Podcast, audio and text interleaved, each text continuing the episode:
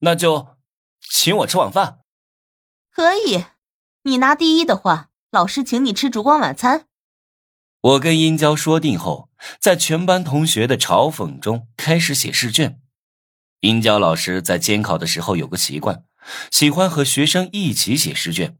他在讲台上写卷子，我在讲台下通过千里眼眼镜看得一清二楚。殷娇写一个题目，我就抄一道题。半小时后，殷娇写完试卷，我也抄完了，二话没说就起身交卷。怎么可能？全班人都震惊了。他们做卷子的速度肯定没有殷娇老师快，最快的一个人也才写完半张卷子。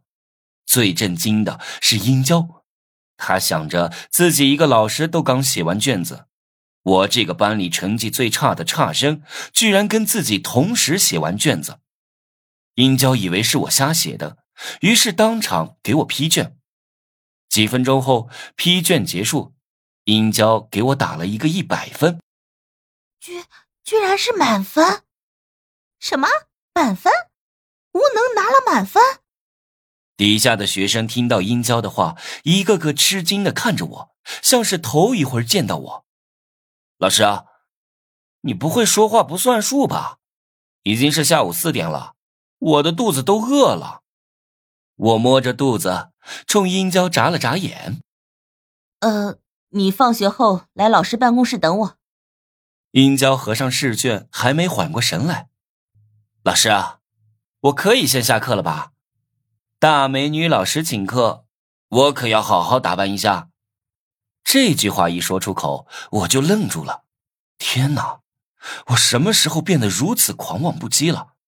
这么狂的话，放在以前我是死也说不出口的，可我现在却很自然的说出来，还是当着全班人的面。难道我的性格真的变了？我得承认，征服游戏让我变得自信了。不可能啊，他能得满分？金辉瞪着眼睛目送我走出教室。我可没有忘记隐藏任务，跑出教室不是真的去打扮自己的，而是为了设置障眼粉的效果。我在楼道里进入游戏系统，把障眼粉的效果设置了两个。让王月把我看成金辉，把金辉看成朱小军。很快就下课了，我守在教室外面，等到王月走出来，一把将障眼粉撒在他的眼睛里。金辉，今天发生了很多事儿，我的心很乱，恐怕不能跟你去约会了，对不起啊。